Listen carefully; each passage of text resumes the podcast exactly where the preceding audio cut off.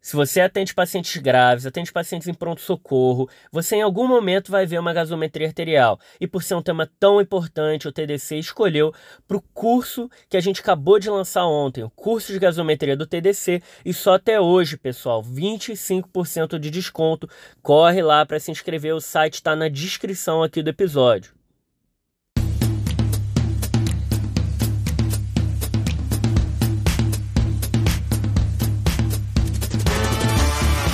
Olá, ouvintes! Começando mais um episódio Tá de Clinicagem, seu podcast semanal de clínica médica. Eu sou Iago Jorge. Sou Rafael Coelho.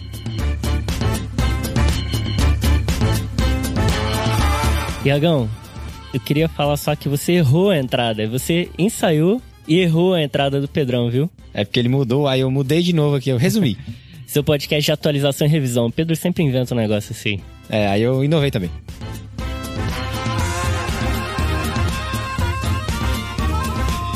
Iagão, antes de chamar o nosso convidado, eu vou falar do nosso mais novo parceiro, a Medway. A Medway já veio mandando um desafio aqui pra galera, o desafio Medway, vamos ver se o nosso ouvinte vai conseguir acertar. É um homem de 32 anos que chega no PS com dificuldade respiratória, fraqueza muscular depois de discutir com a família. Ele tem hipertensão de difícil controle há vários anos. Potássio 2.2, pH 7.52 com PCO2 de 34 e bicarbonato de 28. E aí, ele tem TSH T4 livre normais, cortisol urinário normal, potássio urinário aumentado, sódio urinário, atividade renina plasmática e aldosterona plasmática reduzidas. E aí a pergunta é: qual é o tratamento mais adequado? Acetazolamida, dexametasona, espironolactona ou amilorida? Na semana que vem eles vêm aí responder esse desafio Medway. Tá vindo novidade boa por aí, né, Rafa? É o extensivo para R3 de clínica médica da Medway. E o link para a página de lançamento tá aqui na descrição desse episódio. Confiram lá, pessoal. Ah, e lembrando, a primeira pessoa que acertar a resposta desse desafio Medway, além do salve, vai ganhar uns prêmios especiais, tá, pessoal? Mas vamos lá. Hoje a gente está com um convidado super especial, Dr. Lion Campanaro. Aí você vê que o convidado já é uma pessoa importante, rapaz. O sobrenome é italiano? É italiano. Respeite. Campanharo. Lion Campanharo. Você pode se apresentar, por favor?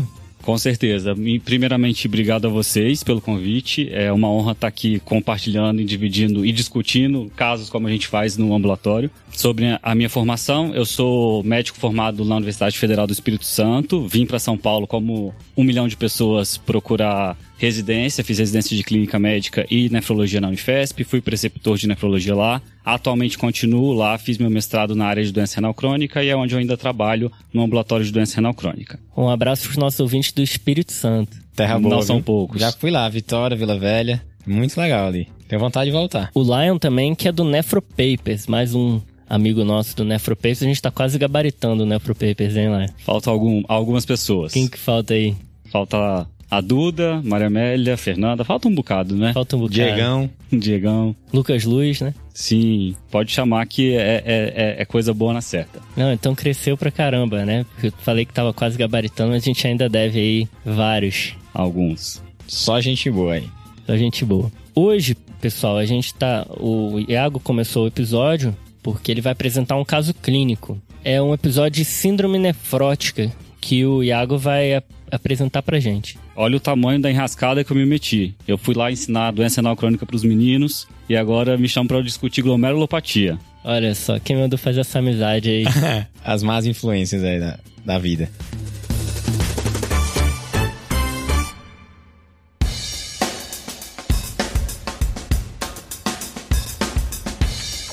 É isso aí, pessoal. Então, como é que funciona esse, esse episódio de caso? Eu vou. Só eu sei o diagnóstico. E o que eles sabem é que é uma síndrome nefrótica. Eu vou partilhar com vocês três alíquotas de informação. E a gente estimula que antes de vocês ouvirem as discussões, vocês parem um pouco, reflitem o que, que vocês acham que é, qual é o pós-diagnóstico, o que, que Pausa o faria tocador agora. e vê o que, que você acha. Exatamente. Beleza? Fechou, vamos lá. Vamos lá.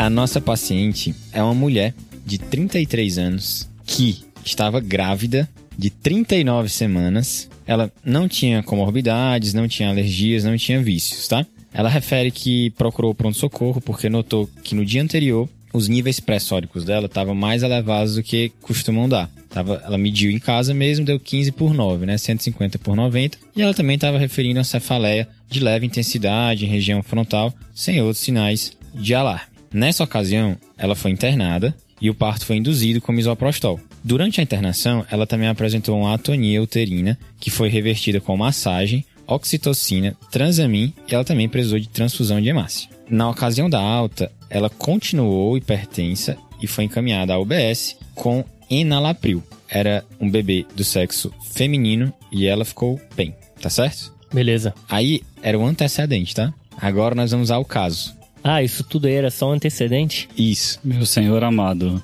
Essa paciente, ela voltou ao pronto-socorro 10 dias depois. Então ela estava no décimo dia de puerpério, com um quadro de 3 dias de história, de febre de até 38 graus, associada a picos pressóricos de até 170 por 100, e mantinha uma cefaleia de bem leve intensidade. Nessa ocasião, ela estava em bom estado geral, a loqueação estava fisiológica, sinais vitais, uma PA de 144 por 93, uma temperatura axilar de 38,3, uma frequência cardíaca de 118 e uma frequência respiratória de 22. No exame físico, o que foi encontrado de relevante nessa ocasião foi um edema de membros inferiores, que o pessoal graduou em três cruzes de quatro, que ia até acima do joelho, bilateral e simétrico. Além disso, ela tinha um edema periorbitário pior à direita. Não foram descritas outras alterações no exame físico. E aí, o pessoal resolveu investigar essa paciente nessa ocasião. E eu vou dar já para vocês os exames complementares, beleza? Manda só o positivo, hein, Iagão? Opa, já foi grande, né, o caso, Rafa? Poeta. Não tá fácil. O pessoal já vai dormir, já nem começou o episódio. Vamos nessa. Ela veio com HB de 7.7, com VCM de 90, um HT de 22, leuco de 5.100, plaquetas de 170 mil. Ela veio com a creatina de 1,14, creatina basal 0,8. O pessoal pediu uma albumina, que veio de 2,1. E aí, ela tinha também uma proteinúria de 24 horas, que foi ficou pronta bem rápido. e veio de 10 gramas de proteinúria de 24 horas. Já não bastava ser uma glomerulopatia, misturou ainda com a gestação. Chamaram um geriatra para falar de grávida, cara. Gestante é a única coisa que não tem na geriatria.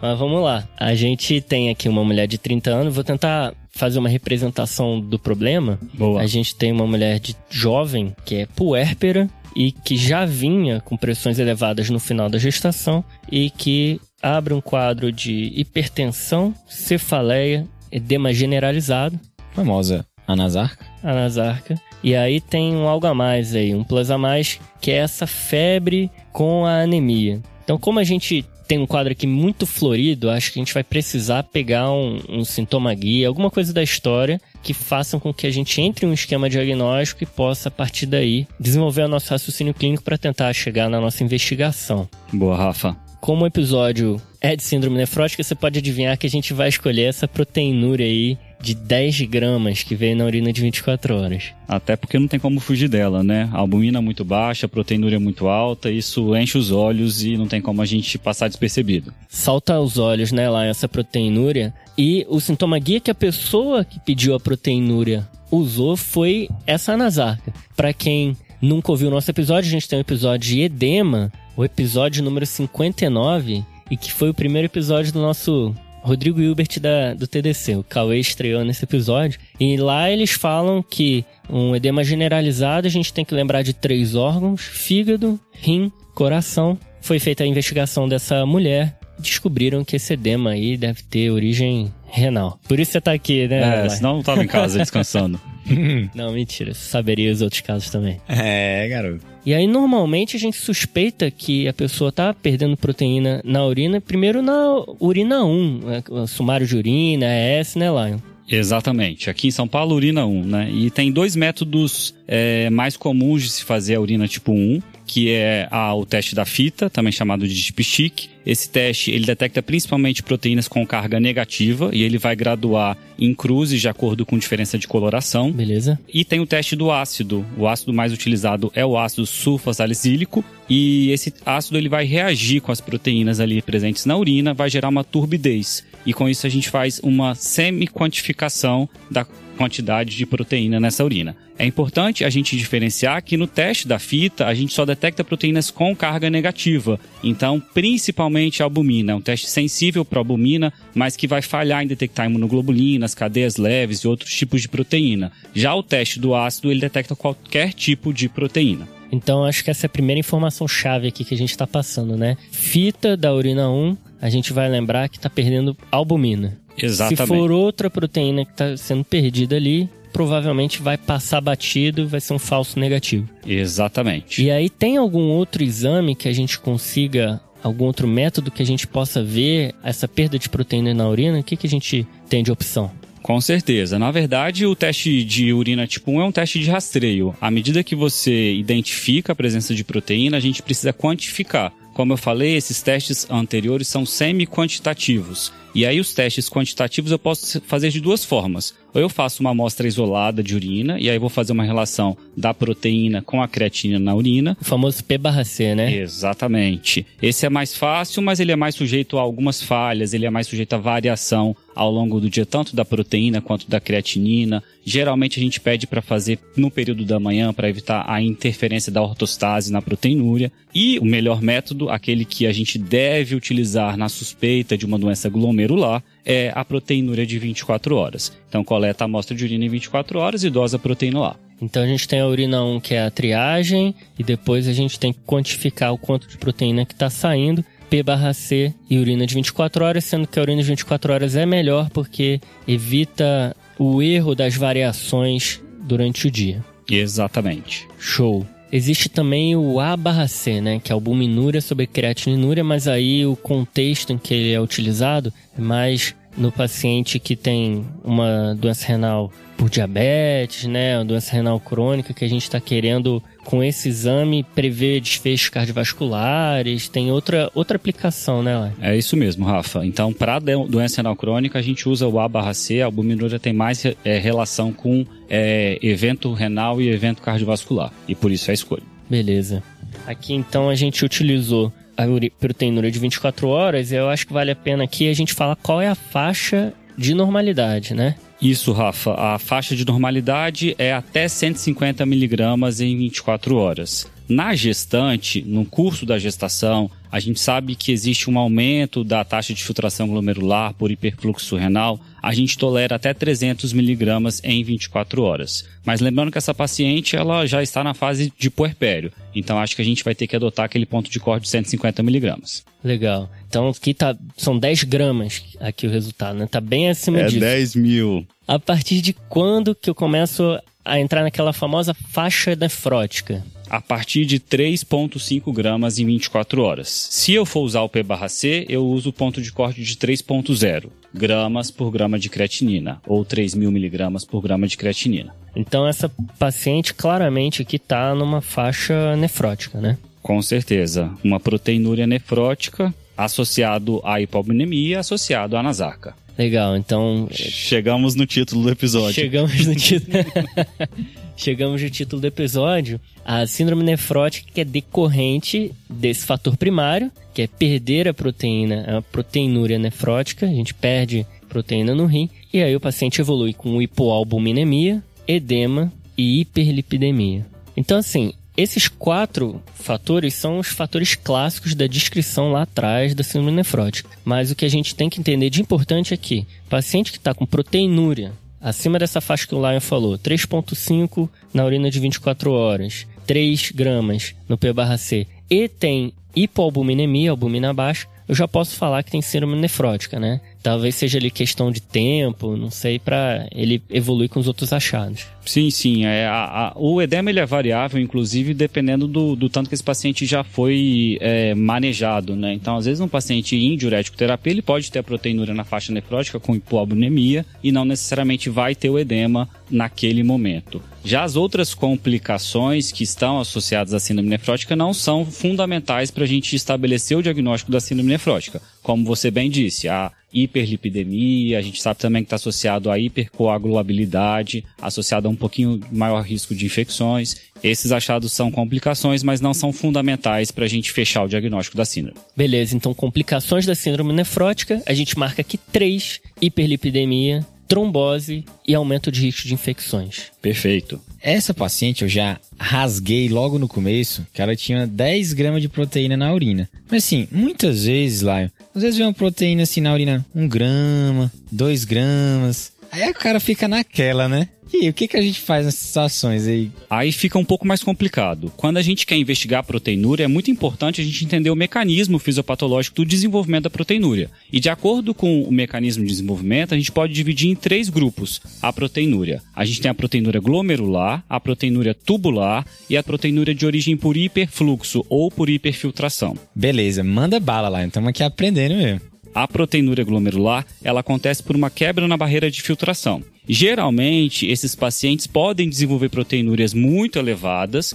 e geralmente há um predomínio de albuminúria, mais do que 60%, 70% de albuminúria. E são esses pacientes que vão desenvolver a famosa síndrome nefrótica. Então, se a gente está diante de uma síndrome nefrótica, a etiologia, o mecanismo de desenvolvimento da proteinúria é glomerular. Na proteinúria tubular, acontece que a lesão tubular não permite que o as células tubulares reabsorvam as proteínas filtradas. Dessa forma, eu vou ter proteinúrias que são, acontecem numa faixa inferior à faixa nefrótica, muitas vezes até um grama, no máximo até 2 gramas, e eu vou ver tudo quanto é tipo de proteína lá. Não vou ver só ou muito predomínio de albumina. Legal. E por último, menos comum, a gente vai ter por hiperfiltração. Isso acontece classicamente nas paraproteinemias, em que eu tenho uma hiperprodução de cadeias leves com hiperfiltração e esse paciente perde muita cadeia leve. Então, esse paciente pode ter proteinúrias muito elevadas, mas geralmente eles não vão ter hipoalbuminemia e geralmente também não vão ter a NASAC e todos os outros componentes da síndrome nefrótica. Aí é uma mielomia, né? Uma amiloidose, às vezes. É, o, quem segue o TDC sabe que o Iago tem uma queda por hemato e ele tinha que comentar alguma coisa sobre isso. Então a informação que você trouxe aqui para mim, que síndrome nefrótica é igual a doença glomerular. Com certeza. Então essa paciente aqui no caso, essa mulher, ela tem uma doença glomerular que a gente vai ter que investigar. Eu acho que o primeiro passo, ao meu ver, é vamos entender se essa paciente já tinha alguma doença glomerular antes ou não. A gestante, a puérpera, é, a gente tem que aproveitar que existe o pré-natal, né? Então é difícil de você pegar um caso de uma puérpera e você não ter exames prévios. Eu acho que isso é uma boa sacada, você pegar, resgatar o prontuário desse paciente. Tu quer achar uma proteinúria de 24 horas no prontuário dela, Rafa? Talvez Murina 1, né? Que é a triagem que o Laio comentou, uma proteinúria de 24 horas não tá no Ministério da Saúde como padrão para você fazer no pré-natal, mas a urina 1 tá no primeiro trimestre, que dentre outras coisas vai mostrar ali a fita de urina, a gente vai saber se já existe perda de proteína naquele trimestre ou não. E no terceiro trimestre, faz novamente. E aí, uma das preocupações é a paciente estar tá evoluindo com pré-eclâmpsia. Então, essa é a importância de ter esses dois exames. Essa paciente, com certeza, tem esses exames e eu gostaria de vê-los. Ela foi buscar. Uma coisa que me confunde muito, Lion, é que pro clínico, pro nefro talvez seja mais fácil, mas pro clínico, quando a gente vai estudar glomerulopatias, né, glomerulonefrite, síndrome nefrótica e tal, a gente é, encontra nas referências partindo do diagnóstico da biópsia para as causas. E aí, quando você vai lendo, você vê que algumas causas etiológicas, por exemplo, uma hepatite C, ela pode dar mais de um padrão morfológico na biópsia. Então eu sempre fiquei perdido, eu tenho dificuldade de, de fazer esse raciocínio, imaginando qual é a biópsia que viria, qual é a alteração que viria na biópsia, para depois pensar nas etiologias. Será que tem alguma forma da gente organizar esse raciocínio assim por grade, por causas etiológicas antes da gente pensar na, na biópsia? Podemos tentar fazer, vamos lá. Então, acho que a primeira coisa que a gente precisa lembrar é que a principal causa de síndrome nefrótica no adulto é diabetes. Então, incluindo aí a paciente gestante, a gente precisa dar uma olhadinha se essa paciente já não tinha diabetes ou se ela desenvolveu um diabetes gestacional. E isso que está na rotina do pré-natal também, com certeza. É um obstetra esse rapaz. Embora não faça muito sentido pra gente que uma paciente com diabetes de tão pouco tempo desenvolva uma síndrome nefrótica abrupta com tantas repercussões, vamos dizer assim. Então a gente vai olhar só por desencargo de consciência, né? Não custa nada, né? Beleza. Daí a gente pode dividir em alguns grupos. O primeiro grupo, doença infecciosa. O segundo grupo, paraneoplásica. O terceiro grupo, doenças imunomediadas, vamos chamar assim, colocar num pacotão. E aí, doenças infecciosas, acho que tem que lembrar principalmente as infecções crônicas. Tá. Então, hepatite C, hepatite B, HIV, pedir um VDRL para dar uma olhadinha em sífilis. A gente sabe que sífilis pode ter aquela forma latente, muita ve muitas vezes subdiagnosticada. Eu gosto desses exames, que esses exames é o que o brasileiro tem, entendeu? Hepatite B e C, sífilis e HIV. Rapaz, isso aí em qualquer lugar é pra ter, cara. Não é assim, sei lá, bartonelose, parvovirose, umas coisas assim. É, não, não, é uma gota espessa que é, tu pediu, né? Então, exatamente. Isso, eu gostei desses testes aí que você pediu lá. E isso também tá no pré-natal, né? Então essa paciente com certeza fez. Temos dois obstetras aqui hoje, hein?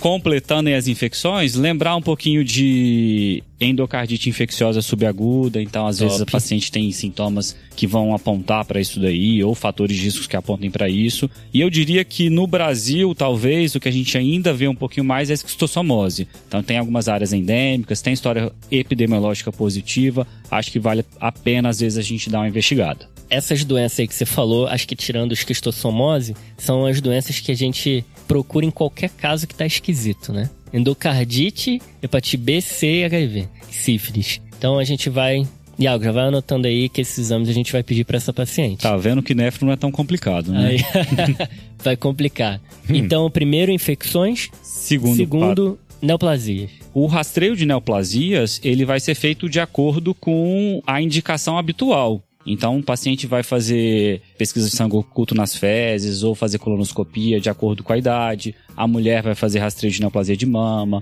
o homem rastreio de neoplasia de próstata. Ou se o paciente tem algum fator de risco adicional ou algum sintoma que vai apontar, a gente vai direcionar a pesquisa e a investigação de neoplasia para isso aí. Não tem nenhum roteiro já pronto. Não tem como pedir um Tudão. um pacotão da, da neoplasia, né? Mas a gente vai pensar nas neoplasias sólidas e hematológicas, lembrando aí do mieloma. Boa, acho que você fez um, um, uma lembrança importantíssima. Talvez a neoplasia que a gente tenha que incluir no pacotão, principalmente quando a gente pega paciente com mais de 50 anos, é as paraproteinemias, né? E o mieloma é o melhor exemplo disso daí. Então, pedir eletroforese se a suspe... de proteína sérica, se a suspeita falta, complementar com outros exames adicionais. Maravilha. No caso dela, acho que não caberia tanto, né? Acho que não. 33 anos. Tá jovem. A galera tá me olhando, é porque vocês não estão vendo aqui. Eles estão achando que eu vou dar um, um golpe neles ah, aqui. vai, vai Você já deu esse golpe. eles, tão, eles me olharam com a cara de desconfiança quando citaram mieloma, vocês não estão entendendo. Se ficar muito difícil, eu vou dar um vazare aqui e ir pra casa. E o terceiro grupo seriam as autoimunes. Aí vai entrar aqui o lupus, claro, né? É, o lupus é o, o carro-chefe aí. Mas também lembrar de outras doenças autoimunes, como por exemplo as vasculites, a síndrome de Jogren, artrite reumatoide também pode estar relacionado à doença glomerular. E aí, essas vasculites, é, as doenças associadas ao ANCA, né? Elas podem causar aí inflamação no glomérulo e aí entrar uma outra síndrome junto, que é a síndrome nefrítica. Então, lupus e essas outras causas também podem misturar aí outras uma constelação aí de sintomas. Não seria agora, a menos que o Iago tenha omitido alguma coisa da história. Por enquanto, a gente não está pensando em, em uma glomerulonefrite, porque faltam algumas coisas aí para fechar esse diagnóstico. Boa, Rafa. Vamos fazer um, um fechamento aí, Rafa? Uma, passando a régua no que a gente já falou até agora? O que a gente já falou até aqui, Iago, é que a gente está discutindo um caso de uma puérpera que abriu um quadro de síndrome nefrótica com alguns outros comemorativos. A gente decidiu destrinchar a síndrome nefrótica, a gente falou do que, que é proteinúria, como que se procura proteinúria, urina 1, que é a triagem, P barra C, urina de 24 horas. Depois a gente falou da síndrome nefrótica, dos achados clínicos que essa paciente tem e do diagnóstico ali, infecções, neoplasias e o autoimune que entra no diagnóstico. E tem o a mais que é o diabetes, que é o, na verdade, o mais comum. Nesse caso aqui, a diabetes sai fora da jogada, não parece ser. E nesse caso aqui a gente pensa mais em infecções e autoimune. A gente está indo nesse caminho. E aí, Iago, eu acho que a gente tem um tópico aqui legal da gente discutir que seria a síndrome nefrótica numa paciente gestante ou puérpera. O que, que tem de diferente? Opa, manda aí, Rafa. O Lion já comentou que a proteinúria aumenta na gestação, chega ali até 300 miligramas. E aí, se uma paciente começa a ter uma proteinúria na faixa nefrótica, eu acho que dá para dividir em duas linhas assim de pensamento. Um lado, será que essa paciente tinha uma doença que abriu na gestação, uma doença que não é específica da gestação? Ou será que a paciente teve uma doença específica da gestação puerpério, no caso aqui é pré-eclâmpsia? E daí seria legal a gente dar uma olhadinha nos exames da paciente antes do parto, porque a gente sabe que a pré-eclâmpsia ela se desenvolve tipicamente a partir das 20 semanas da gestação. Boa, Lion. Eu vou ter que abrir aqui minha cola para saber os critérios diagnósticos pré-eclâmpsia que eu já não lembro mais. Mas a gente, eu sei que tem que ter hipertensão e mais alguma coisa. É Exatamente. E uma coisa interessante é que até um tempo atrás a proteinúria era um critério obrigatório da pré-eclâmpsia, mas hoje não é mais. A gente sabe que um percentual aí pequeno das pacientes que têm pré-eclâmpsia não tem proteinúria. Então é a hipertensão mais proteinúria ou hipertensão e mais alguma outra coisa que é uma lesão de órgão-alvo. Show, isso mesmo. Então, é uma hipertensão que começa após 20 semanas e que tem pelo menos uma coisa a mais pode ser uma proteinúria acima de 300, ou seja, está acima do que seria o normal na gestação. 300 gramas. Miligramas. Pô, 300 gramas, 300 gramas é, é um bife. É, não, são muitos bifes. ah, mas seja. O pessoal da academia, né? É, os dois no pain, no eles descobriram que eles malham junto. Na Ou mesma não, academia, mas nunca, nunca se encontraram. encontraram. Tem alguma coisa errada. Eu comecei aí há dois dias. então a gente tem que ter hipertensão com a proteinúria acima de 300 miligramas, que aí fecharia, ou então hipertensão mais, ou um desses cinco. Plaquetopenia, abaixo de 100 mil, creatinina, acima de 1.1, ou dobrar a creatinina, AST-ALT, acima de duas vezes o valor de normalidade, edema pulmonar ou sintomas visuais, visão turva, escotoma, luzes, etc. Então, que é a lesão de órgão-alvo que o Lion falou. Plaquetopenia, alteração renal, alteração hepática, edema pulmonar ou sintomas visuais, né? Alteração neurológica. Essa paciente aqui pode se enquadrar nos critérios, né? Ela já tinha, na época do parto, ali 15 por 9 de hipertensão com cefaleia. Não sei como que estava o P barra C é, naquele momento. Esse parto pode ter sido, inclusive, induzido por conta de uma hipótese aí de pré-eclâmpsia. E a principal doença acho que pode abrir na gestação ou agudizar na gestação é o lúpus, né? A gente sempre lembra do lúpus em mulheres jovens e se a gente tiver uma proteinúria antes de 20 semanas e a gente vai pensar nisso, que era uma doença que já existia antes desse período ali em que começa a pré-eclâmpsia. Inclusive, se a pessoa tiver uma doença renal, se a mulher tiver uma doença renal, ela tem ainda mais chance de ter pré-eclâmpsia. Pode ser as duas coisas também. Com certeza, é um fator de risco. Doença renal, hipertensão, diabetes e obesidade são todos fatores de risco para o desenvolvimento de pré-eclâmpsia.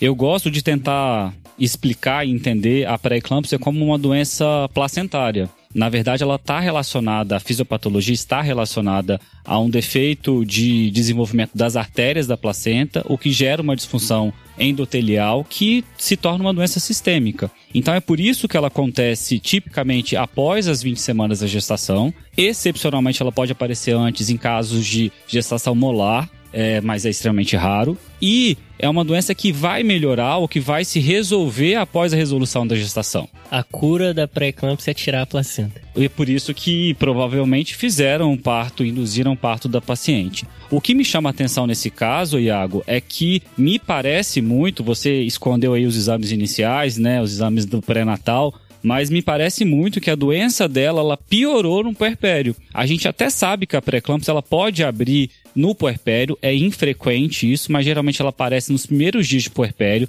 geralmente nas primeiras 48 horas. Mas a gente está no décimo dia de puerpério e a paciente chega no pior estado geral dela, na, na, na pior fase clínica dela. Então, eu não pensaria na pré-eclâmpsia como a primeira hipótese diagnóstica. E tem mais coisa estranha na história aí, né, Laio? Essa paciente está com febre. Febre indica que tem alguma doença sistêmica, não é caracteristicamente algo que venha na né, pré-eclâmpsia, a não ser que seja pré-eclâmpsia algo a mais. E ela tem uma anemia que tá me incomodando bastante também, com 7.7 de HB e um VCM de 90. Então acho que vale a pena a gente investigar essa anemia. Primeiro ver se tem um HB de antes, para ver se caiu muito rápido ou não, se já parece ser uma anemia já crônica, que indicaria para ela ter alguma doença já prévia a todo esse quadro dela. Se for uma queda mais rápida de HB, aí a gente vai pensar em outras causas. De maneira geral, a gente vai ter que pedir o reticulócito para ver se é hiperproliferativa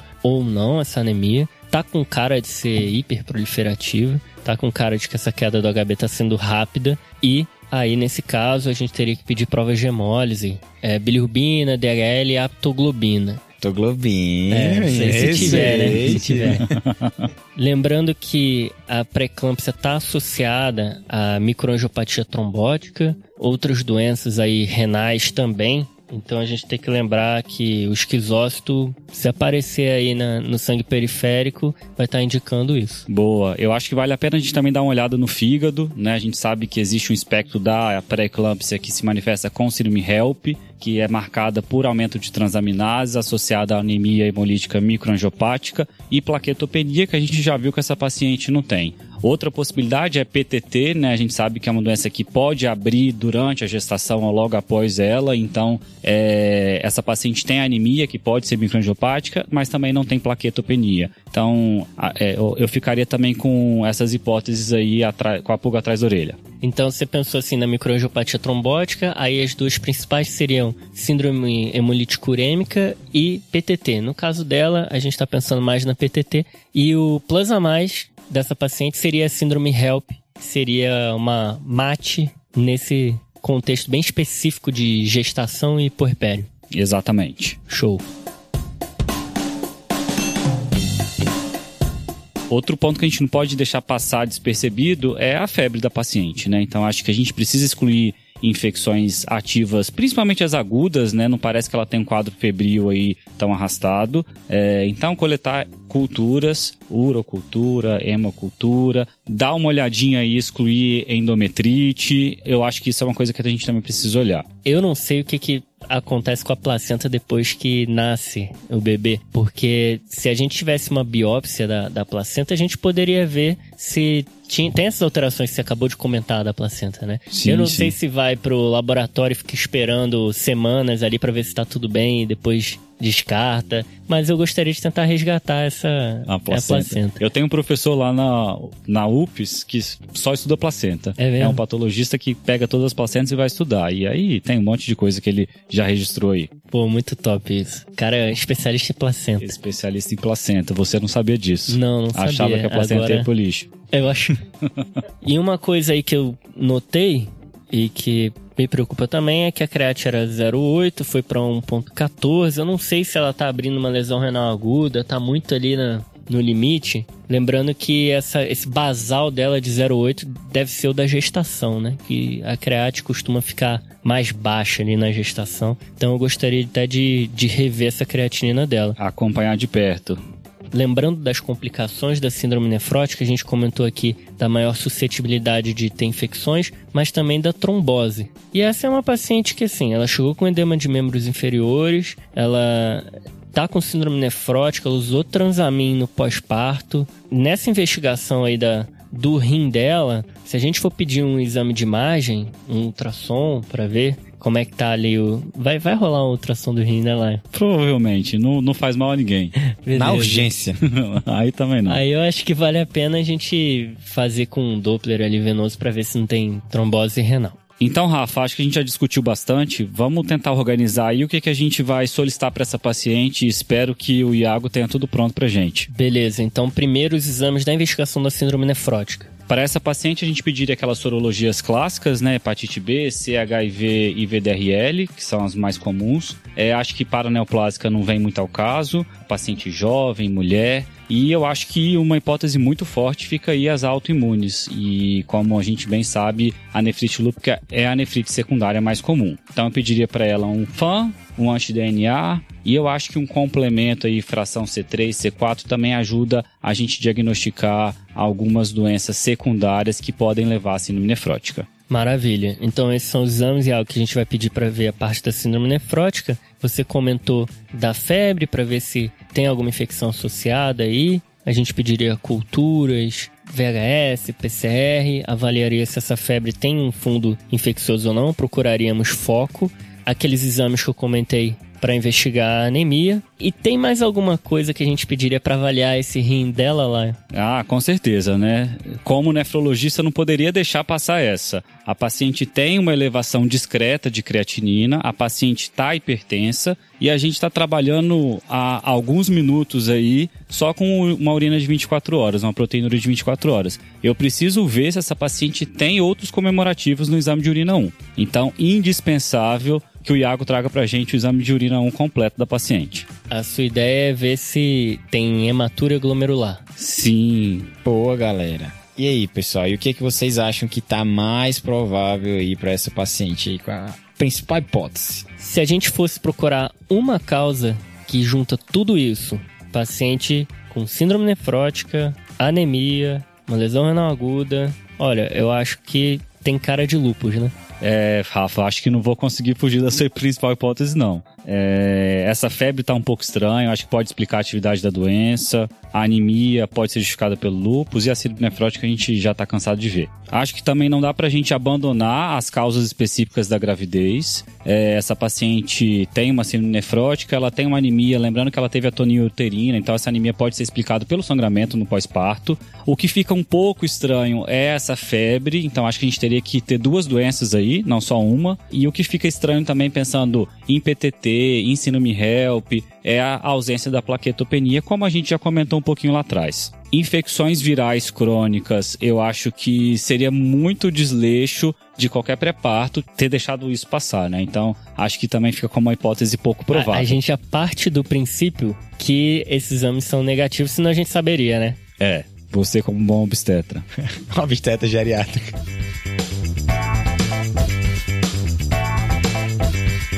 Muito bom, pessoal. Então vamos aos exames. Finalmente. Eu omiti a ah, nem tô aí surpreso. de propósito. Nem tô surpreso. Que aí, pessoal, ela veio com. Na urina 1, tinha três cruzes de proteínas, tinha uma hematúria de 430 mil com dismorfismo positivo. Ela tinha um dismorfismo eritrocitário na urina. Aí muda tudo, hein, Iago? Então, o que, que significa isso aí, Lion? Ajuda nós aí. E eu já vou aproveitar para abrir um pouco os olhos dos clínicos.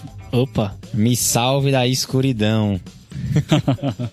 Porque a gente está acostumado muito a ver os residentes ou os clínicos gerais se preocuparem com a proteinúria, com a síndrome nefrótica. E isso, porque às vezes vem valores exorbitantes. Mas para o nefrologista, a gente tem muito mais medo da hematúria com o dismorfismo do que da proteinúria a curto prazo. A síndrome nefrótica é uma doença que ela vai demorar algum tempo para levar a uma perda progressiva de função renal. Já a hematúria com dismorfismo, ela marca inflamação glomerular. Ela marca lesão em atividade, muitas vezes inflamação, às vezes com rotura de membrana, e isso está associado a uma piora rápida de função renal. Então, quando eu vejo hematúria, eu fico com muito mais medo. E o Iago escondeu isso pra gente. Foi para lhe proteger. é, assusta realmente essa hematúria. Esse negócio de dismorfismo é você olhar a urina no microscópio e ver se a hemácia que aparece ali, ela tá com alteração da morfologia dela, né? Então é muito dependente talvez de quem esteja olhando e também o corte de normalidade, a quantidade ali que pode aparecer ou não também não é tão bem definido, né? Então, se eu ver que não tem dismorfismo, tem alguma situação que pode me preocupar, que me faz pensar que a doença seja glomerular mesmo não tendo dismorfismo? Sim, Rafa. A gente costuma dizer que toda hematúria na presença de proteinúria, principalmente proteinúria maior do que 500 miligramas, deve é, levantar a suspeita de que essa hematura possa ser glomerular. É, existe até alguns trabalhos que comparam a presença de dimorfismo com proteinúria mais hematúria e a gente vê que a sensibilidade e especificidade é semelhante. O problema do dismorfismo é que tecnicamente é um exame mais complicado de fazer, como você bem disse, é operador dependente e às vezes quando a gente vê hematúria abundante, aquelas urinas que tem, sei lá, um milhão de hemácias, tem tanta hemácia ali no campo de visualização que o patologista, o, a pessoa do, do, laboratório... É o cara do microscópio. a pessoa que está lá no laboratório, ela não consegue diferenciar não se tem é, dismorfismo. Então, Entendi. Então esse é um outro ponto que a gente tem que ter cuidado. É, legal. É bom a gente trazer esses conceitos para prática, né? Que a gente só lê dimorfismo. No meu internato eu lembro que tinha um, um reumatologista que pegava a urina das pacientes lúpicas dele, levava no microscópio e olhava. Ele Esse é aprendeu é a fazer. Achei bem legal. E agora, com essa revelação aí da urina 1, pessoal, muda um pouco as hipóteses, algumas ganham mais forças, o que, que vocês contam aí? Tem uma síndrome a mais agora aí, né, Lai? É, agora tem uma mistura de síndromes, na verdade. A gente não tem uma síndrome nefrótica pura. A gente tem uma mistura que a gente chama de síndrome nefrótico-nefrítica ou nefrítico-nefrótica. Não sei qual que vem primeiro. a gente já tinha síndrome nefrótica e a síndrome nefrítica, como que eu fecho ela? Quais são os achados da síndrome nefrítica? São três critérios, assim como a síndrome nefrótica, precisa ter edema, a síndrome nefrítica precisa ter hipertensão e a síndrome nefrítica precisa ter hematúria glomerular. Então você vê a dificuldade aqui desse caso, né? Porque a paciente tem hipertensão, edema e tem proteinúria. Tanto doença glomerular dá esse, essa alteração, quanto também a pré-eclâmpsia. E aí, acho que o diagnóstico diferencial aqui vai sair da urina 1 se a paciente tiver dismorfismo eritrocitário, ou então cilindros hemáticos, alterações que indiquem que existe inflamação no glomérulo, uma glomerulonefrite, que é o que se chama também de sedimento urinário ativo, aí essa paciente a gente pensa numa doença glomerular. É, isso mesmo. Acho que a hematura agora empurrou muito mais o nosso raciocínio para o lado das glomerulopatias. E o nosso leque diagnóstico, ele abre para algumas outras doenças e começa a se fechar para outros. Algumas perdem força, né, Rafa? Umas perdem força e outras entram no diagnóstico diferencial. E aí, então, só para ficar claro, né, para os ouvintes, que eu dei o caso e vocês ganharam duas discussões, né? Porque eu, come... eu dei para vocês a proteinúria, vocês discutiram, né, a síndrome nefrótica, e aí eu omiti inicialmente a urina 1, porque tinha essa hematúria dismórfica. E aí agora eu dei para vocês a hematúria dismórfica, e vocês viram que além da síndrome nefrótica, ela tinha também uma síndrome nefrítica né? E aí, vocês estão agora vão falar um pouco sobre o diagnóstico da síndrome nefrótico-nefrítica. A, a gente tem principalmente três mecanismos principais na síndrome nefrítica, que é aquela inflamação do glomérulo, ela pode estar ocorrendo por inflamação por imunocomplexos ou por anticorpo contra a membrana basal glomerular, ou a terceira opção, uma vasculite. Então, quando o Lion falou, ah, a gente pede, investiga lupus, é porque antes era só nefrótica. Agora que a gente sabe que tem a nefrítica, a gente pode pensar também em algumas vasculites de pequenos vasos associadas ao ANCA. A gente pode pensar em glomerulonefrite pós-streptocócica, glomerulonefrite por IgA, então entram alguns outros diagnósticos diferenciais. Aí a gente tem o complemento que pode ser um divisor de águas aí nesse esquema diagnóstico, né, Lá? É isso mesmo. Se no, na nefrótica o complemento já estava ali um pouco de brinde para ajudar nosso diagnóstico, na nefrítica o complemento é um exame que vai dividir é, as nossas principais hipóteses diagnósticas em dois grupos: aquelas que consomem complemento e aí são aquelas que têm um mecanismo imunológico associado, como você já falou, lupus e associados às infecções infecções e naquelas que não consomem complemento. E aí o grande, esse grupo vai ser marcado principalmente pelas vasculites, pela nefropatia por IgA, que é a glomerulopatia mais comum do mundo, e pela síndrome de Goodpasture. Ah, e uma outra que também pode abaixar complemento, mas tipicamente consome mais C4, muitas vezes o C3 está normal, é a crioglobulinemia. Que aí a gente vai lembrar da hepatite C. Nessa paciente aqui, apesar da gente ter pensado nessas outras hipóteses, acho que o lupus continua como a principal. Sim, mas se eu fosse acrescentar alguns exames, agora que a gente tem essa síndrome nefrítica associada, eu acho que eu pediria o ANCA, né, o anti-PR3, o anti-MPO, acrescentaria crioglobulinas, e tem um melhorzinho ainda, anti-membrana basal glomerular. Acho que eu nunca vi dosado. Mas conta pra gente, Iago, como tava o complemento dessa paciente? Tira a nossa angústia. Então vamos lá. Vamos pra segunda parte do episódio, mas é a parte mais curtinha. Boa, Rafa. Então vamos lá. As provas de hemólise dessa paciente vieram positivas, com aptoglobina consumida, DHL aumentado, reticulocitose. E a pesquisa de esquizócitos, pessoal, foi negativa, tá? E aí afasta aquela hipótese de microangiopatia trombótica que a gente pensou. Boa, Rafa. As provas hepáticas, né, TJ, TGP normais. Vocês tinham pedido também, né, uma glicemia, né, para excluir diabetes, veio de 90. Sorologias negativas, hepatite B, C, HIV e VDRL, tudo negativo. Boa. E aí veio um FAN 1 para 640, padrão nuclear homogêneo, mais nuclear pontilhado grosso reticulado, com um anti-DNA reagente. E o complemento, Iago? Para de suspense. Os dois vieram consumidos, veio C3 e C4 consumidos. Ela tinha também um ultrassom de rins e vias que veio normais, rins de dimensões normais, sem sinais de obstrução ou perda da diferenciação córtico-medular. Então aquela história lá de tem o focinho, rabo, não sei o que do porco, é porco, eu nunca sei. Eu sou péssimo em, em ditados populares, mas é lupus isso aí, né? E aí, será que essa paciente precisaria de biópsia? Quais são os critérios de biópsia na doença glomerular? Boa, Rafa. Então vamos esquecer um pouquinho o caso dessa paciente, esquecer que ela tem lupus, e aí a gente pode até depois discutir um pouco mais para frente, mas a gente tem indicação de biopsiar todo paciente adulto com síndrome nefrótica. Vou abrir um parênteses para duas exceções. A primeira exceção é o paciente diabético de longa data, já com lesão microvascular instalada, que evolui gradativamente com proteinúria e evolui mais na frente com síndrome nefrótica. É o que tem cara de que a síndrome nefrótica é por diabetes. Exatamente. Esse cara. Esse aí não precisa biopsiar.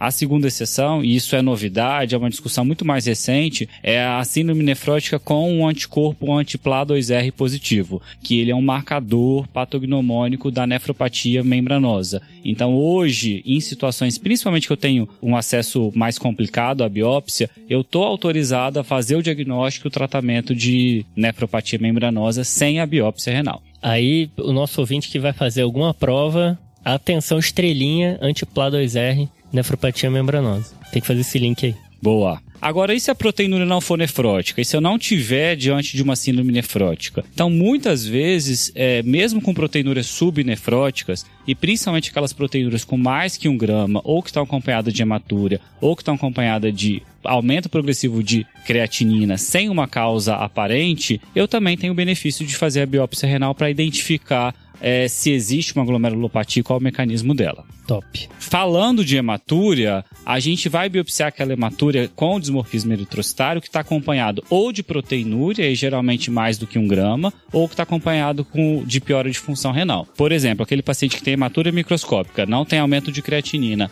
e não tem proteinúria maior que um grama, eu não biopsio eu fico acompanhando esse paciente, é muito provável que ele tenha nefropatia por IgA ou doença da membrana fina, é, mas eu não preciso biopsiar porque eu não vou instituir nenhum tratamento específico. Então não mudaria a conduta? Não mudaria a nossa conduta.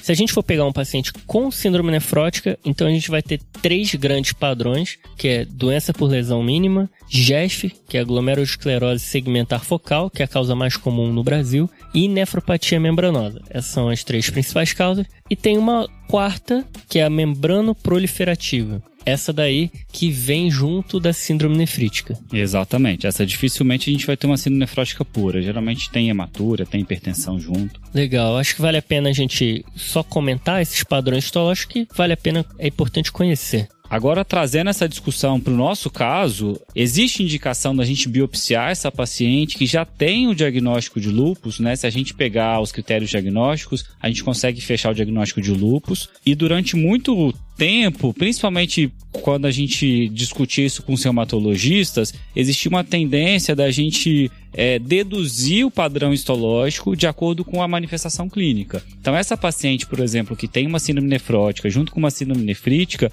a gente provavelmente deduz que ela tem uma nefrite lúpica do tipo proliferativa, seja focal, seja difusa, aquela classe 3 ou classe 4. E aí o tratamento é o mesmo. Mas, cada vez mais a gente tem entendido que a biópsia renal, ela traz informações adicionais. Não só ela vai definir qual é a classe histológica da nefrite lúpica, mas ela pode trazer informação sobre presença de nefrite intersticial, informação sobre lesão vascular, presença de microangiopatia trombótica. Então ela tem valor diagnóstico complementar e ela tem valor também prognóstico. Perfeito. Resumindo, então, essa paciente vai ser biopsiada. Vai ser biopsiada. E um adendo, só uma curiosidade, é a maioria das diretrizes hoje já traz como o ponto de corte para o lúpus para biopsiar não a proteinúria de 1 grama, a proteinúria acima de 500 miligramas, principalmente se presença de hematura, para ver o, o quanto a gente ficou interessado em biopsiar o lúpus agora nesse momento. Então a, o sarrafo baixou para biopsiar o rim do lúpus. Exatamente.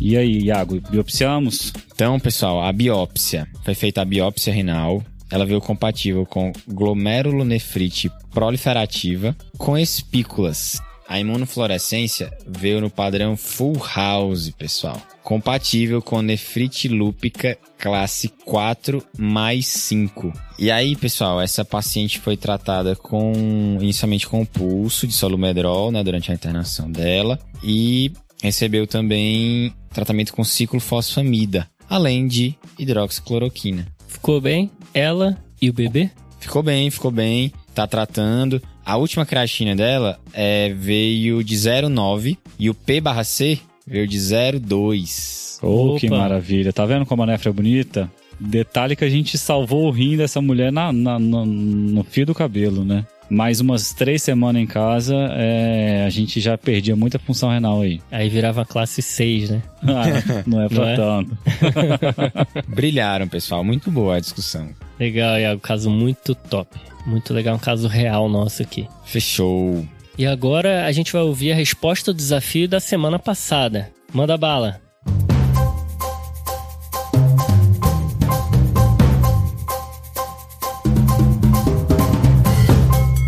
Então nós temos um homem jovem que já tem uma ultrassonografia prévia mostrando esteatose hepática, sem uso de substância, né, uso de álcool e sem síndrome metabólica associada.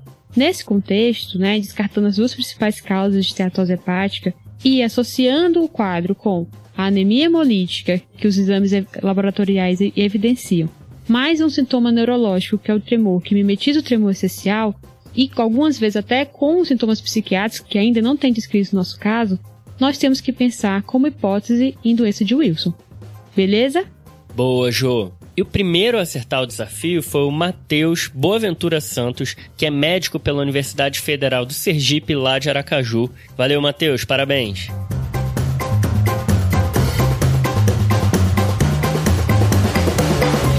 Legal, top. Boa. E agora, como é tradição no TDC, a gente vai dar aí o palco pro Lion mandar o desafio dele da semana. E aí, Lion, qual que é o seu desafio pra galera? Aproveitando nosso papo obstétrico de hoje, vou falar um pouquinho sobre pré-eclâmpsia. O desafio tem a ver com o diagnóstico de pré-eclâmpsia. Diante de uma paciente que tem a hipertensão associada à proteinúria, associado a edema, qual o exame que consegue identificar com maior acurácia um exame específico solicitado para o diagnóstico de pré-eclâmpsia, que vai auxiliar no diagnóstico diferencial para as doenças glomerulares. Capciosa, hein, Rafa? É, essa daí eu aprendi, aí, viu? Aprendi essa daí. Essa é uma oportunidade para os nossos ouvintes da GO aparecerem. Manda a resposta lá no Instagram, ou então por e-mail, no Twitter, por onde você achar mais fácil. Carta. Não, carta não será respondida. E bora pros salves? Vamos pros salves. O Lion vai fazer as honras aí com salves. Manda aí seu salve. Agora é o teu momento, Lion. Não poderia ser diferente. Vou mandar os salves para os meus amigos do Nefropapers. Somos oito grandes guerreiros que me animam a estudar, atualizar, a buscar conhecimento e compartilhar esse conhecimento com todo mundo. Um abraço para todo mundo do Nefropapers. A gente tem uma grande parceria desde o início. Eles foram nossos mentores, né? Foram. Vale lembrar. E agora vocês são os nossos. Até parece. E o meu salve vai para Thaís Paiva. A Thaís Paiva mandou uma mensagem pra gente falando que gosta muito das nossas discussões, ouve a gente no carro dela e assim foram 50 episódios ouvidos. E ela é nefrologista lá de BH. Belo Horizonte. Um salve aí pra Thaís Paiva e pra Belo Horizonte. Um abraço. Valeu, Thaís. Abração. E eu vou mandar dois salves, tá, Rafa? Um é pra Magda, residente de geriatria aqui da Paulista, e o outro é pra Camila Negri. Ela é lá de Recife, do Hospital Otávio de Freitas. E ela fez aqui um eletivo aqui na Paulista, não foi, Rafa? É, eu mexi os pauzinhos aqui pro Iago pra gente dar esse salve junto. Salve aí pra Magda, pra Camila, pra todo mundo da, da residência da geriatria aqui da escola. E é isso, um abraço, galera. Eu tô devendo muito salve aí. Boa, Rafa, é isso aí. É, eu já coloquei os meus em dia.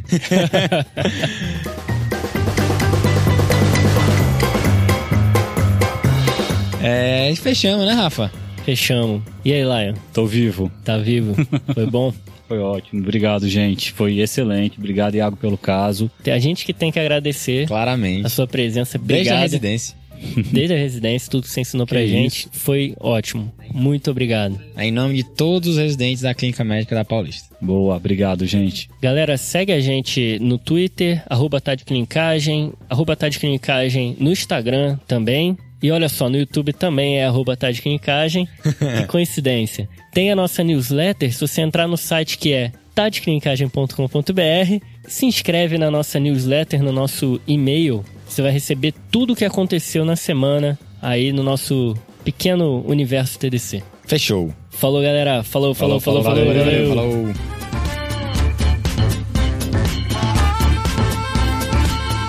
Esse podcast tem como objetivo educação médica. Não utilize como recomendação.